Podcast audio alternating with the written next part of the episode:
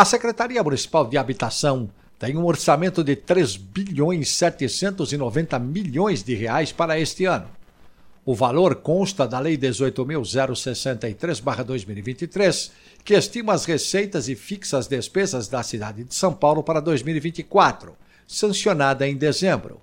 Na comparação com o montante inicial previsto no projeto de Lei 578-2023, ocorreu um aumento de 0,8%.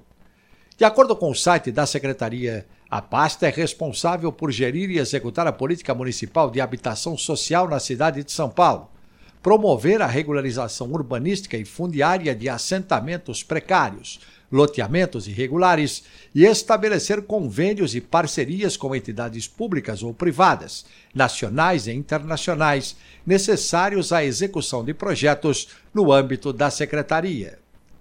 O total do orçamento aprovado pela Câmara Municipal de São Paulo para 2024 e já sancionado pelo prefeito Ricardo Nunes é de 111 bilhões e 800 bilhões de reais.